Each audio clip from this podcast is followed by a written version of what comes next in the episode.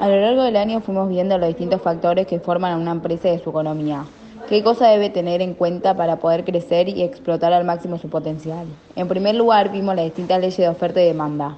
Como estas influyen tanto en la, en la empresa como en los precios de sus productos, aprendimos que la diferencia entre lo que está dispuesto a pagar el consumidor y lo que está dispuesto a producir el oferente va a definir el equilibrio en el mercado.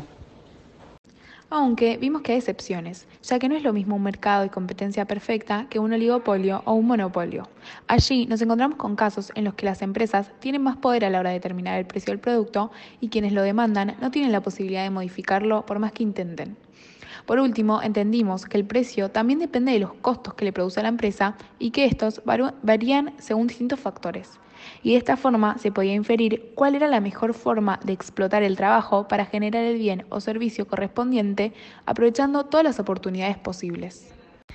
En este año, a pesar de ser distinto y un poco raro, aprendimos muchas cosas nuevas que nos pueden servir para la vida cotidiana tanto como para cuando queremos comprar algo o cuando queremos venderlo, son herramientas básicas que nos van a acompañar el resto de la vida y nos van a ayudar a aprovechar al máximo los recursos que tengamos.